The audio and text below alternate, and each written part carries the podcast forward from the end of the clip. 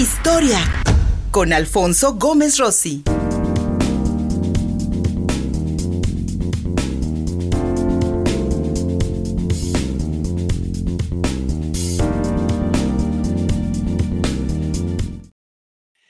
En la revisión histórica de esta semana, Carlos X, el último rey Borbón de Francia, destronado pocos días después de la toma de la Bastilla en la revolución de este país, y un ejemplo de la monarquía absoluta en el mundo. Tu revisión de esta semana, mi querido Alfonso Gómez Rossi, para que le demos una vuelta a lo que significaron y siguen significando sin duda alguna las monarquías absolutas.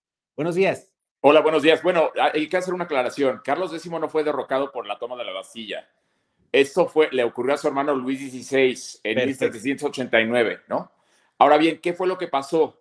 Resulta que en 1814 Napoleón pierde las batallas y es derrocado por las grandes potencias, ¿no? Por las potencias de ese momento que eran Rusia, Prusia, Austria, y ellos deciden que Napoleón debe regresar, más bien, debe ser exiliado a una isla en el Mediterráneo que se llama la isla de Elba.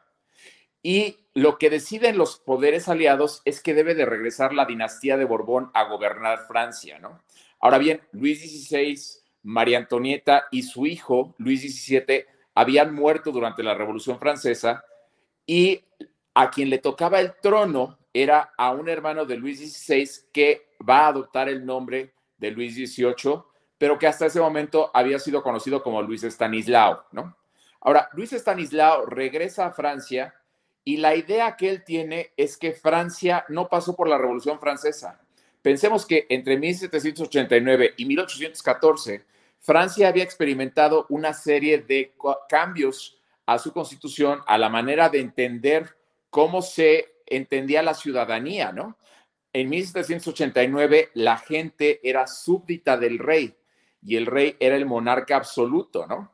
Solo llamaba a las cortes o al parlamento para pedir dineros.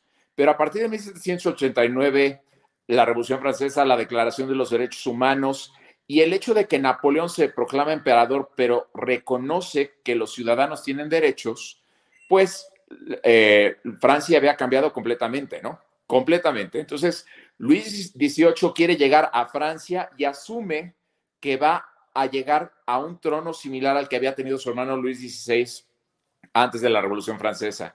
Y se, y se topa con la realidad de que no va a ser así. Ahora, Luis XVIII era un realista político y él en 1814, animado por el zar de, Rusia, Alejandro I, otorga lo que se conoce la Carta de 1814, esto que es una constitución, ¿no?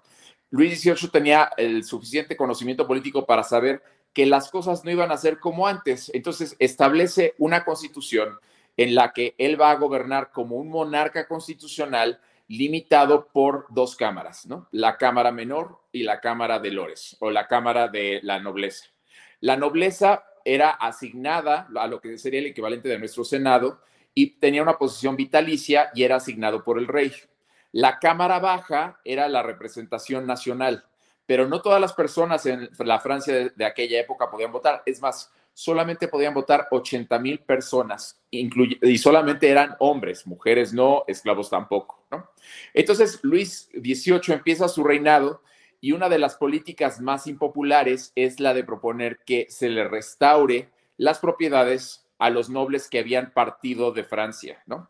Esto va a ser muy impopular con la gente porque pensemos nuevamente que estas propiedades de la nobleza ya habían sido repartidas, vendidas, vueltas a vender y las políticas de los Borbones lo que proponían entonces era que de alguna manera o se le regresara la propiedad a la nobleza o se le indemnizara por haber perdido esas propiedades.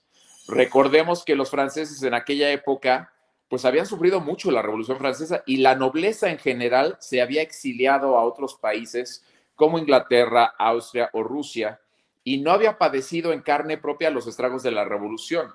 Entonces le están diciendo a los ciudadanos franceses que no solamente los exiliados se les debe de regresar la propiedad, sino que si no se les puede regresar, que se les pague y no estuvieron en Francia en ninguno de esos momentos.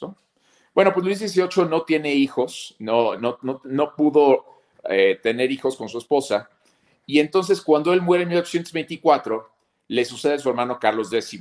Y justo en un día como hoy, pero de 1825, es que él decide coronarse en la Catedral de Reims como lo habían hecho sus ancestros durante centurias. Ahora bien, ¿cuál es el significado político de esto? Bueno, pues Luis XVIII gobierna Francia de 1814 a 1824 menos un periodo de 100 días, que es cuando Napoleón regresa de Elba y finalmente es derrotado y mandado a la isla de Santa Elena. Francia lo que va a ver es un gran estancamiento económico. Inglaterra estaba en ese momento muy, eh, muy cambiada gracias a la primera revolución industrial. El hecho de que hubieran dominado el vapor y que ya se empezaran a utilizar ferrocarriles y buques de vapor hacía que la economía inglesa estuviera en jauja e Inglaterra estaba de alguna manera avanzando más rápido que Francia. Entonces, lo que vemos con el reinado de Luis XVIII es cierto estancamiento económico y un deseo por regresar al pasado, aunque el rey era más moderado. Pero dentro del gabinete del rey estaba Carlos X, que vemos en esta imagen, que era conocido como uno de los ultrarrealistas. Y la coronación de Reims es justamente este intento por regresar a Francia al pasado porque la coronación de Reims es, la, hemos escuchado antes cuando vemos las películas de Juana de Arco, donde Carlos VII se quiere coronar en Reims, ¿no? Y no es un monarca legítimo hasta que no sea coronado ahí. Bueno, pues esta tradición medieval, Carlos X la trata de revivir y lo que va a hacer es una serie de procesiones en las que finalmente va a llegar a la catedral y se le va a atender sobre un diván de terciopelo y se le va a hacer una hendidura con un cuchillo para que tenga la facultad de curar la escrófula. Saliendo de la catedral después de haber sido coronado, empieza a tocar a las personas enfermas de ciertas enfermedades de la piel, asumiendo que ya tiene el toque real para curar las enfermedades. Esta era una tradición medieval, ¿no? En el siglo XIX, la gente ya no creía que el rey tenía la facultad de curar enfermedades a partir de tocar, tocar al paciente. Entonces, la coronación se convierte en, un gran, en una gran burla para la burguesía de París. Y lo que va a hacer Carlos X es justamente tratar de derrocar la constitución e imponer a sus ministros y a su manera de entender la corte. Y una de las grandes críticas es que uno de sus consejeros, que se apellidaba Polignac, le hablaba a la Virgen, ¿no? Entonces, Carlos X lo que proponía era que Francia en 1825 regresara a ser gobernada como en el siglo XVIII y que además no tuviera representación la mayoría de la gente y que encima de todo le hicieran caso a un ministro que hablaba con la Virgen, ¿no? La realidad es que Francia ya no estaba dispuesta a aguantar estas cosas. Para 1830, para julio de 1830, el pueblo de París empieza una serie de protestas porque Carlos X eh, trata de suprimir a la Cámara Baja del Parlamento y las protestas se convierten en motines y esto se convierte en una revolución. Carlos X huye a Versalles, pero para agosto eh, pierde la lealtad de las tropas y se ve obligado a exiliarse a eh, Inglaterra. En Inglaterra va a estar una temporada hasta 1832, que va a ser cuando se va a exilia a Austria y va a ser en el, en el castillo de Hardich en 1836, donde va a morir de cólera. Ahora bien, el reinado de Carlos X es visto como un gran fracaso. La revolución de 1830 es una de las revoluciones menos habladas porque la que le siguió en 1848 fue más importante y la de 1789 fue más importante. Pero la de 1830 tuvo consecuencias políticas, porque una vez que se rebeló París contra el rey, hubo revoluciones en toda Europa. Clemente von Metternich, el primer ministro austriaco, decía que cuando a eh, Francia le daba gripa, a Europa le daba neumonía. Y gracias a esto se independizó Bélgica de Holanda. O sea que de la revolución de 1830, que tenía la finalidad de derrocar a Carlos X, hubo una consecuencia en el país vecino y se independiza Bélgica. Ahora bien, este va a ser el final, el intento final de tratar de volver a imponer esta monarquía absoluta en la que se reconoce la, designación de Dios por el rey, ¿no? Y esa es la importancia de la coronación que hoy estamos conmemorando en esta efemérides, porque él trató de regresar al ambiente medieval de una Francia que ya no estaba dispuesta a aceptarla, justamente por lo que había vivido en la Revolución Francesa. Ahora bien, hay historiadores que se dividen sobre la coronación. Por un lado, hay gente que dice, no, no inventes, este tipo quería regresar a la Edad Media y pensaba que porque lo habían eh, untado con aceite ya tenía la facultad de curar a los enfermos, ¿no? Hay otra corriente de pensamiento que dice, bueno, esto va en contra de los pensamientos de la ilustración, pero justo en ese momento estaba surgiendo la corriente del romanticismo, ¿no?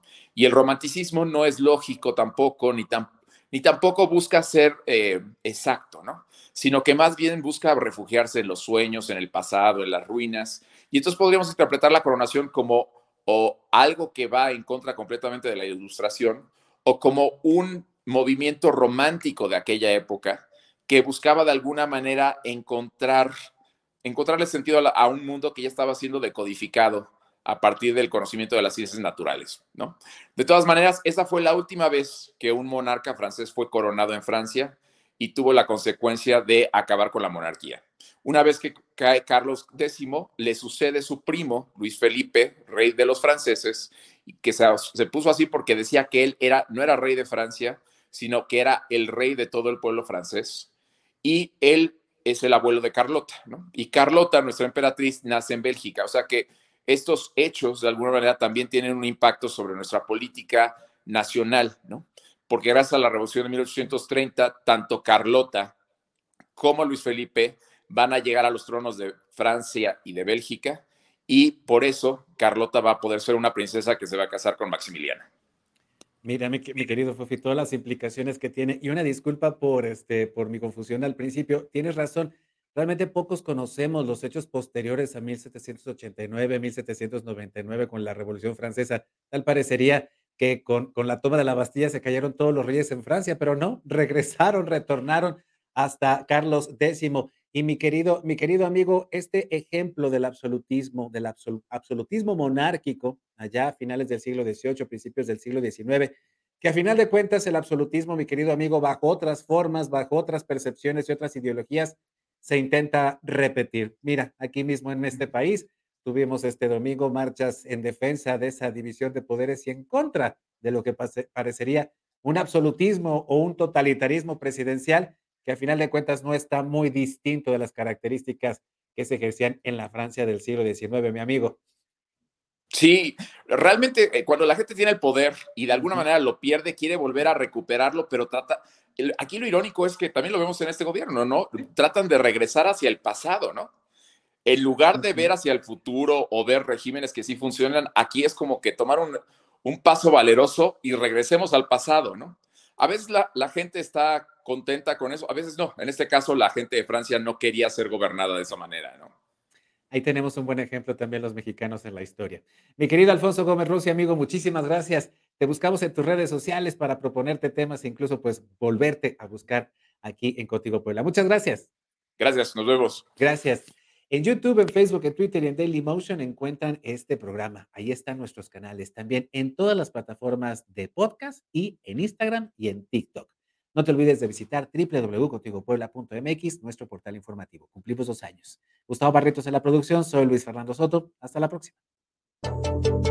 Contigo Puebla. Una revista para formar criterios.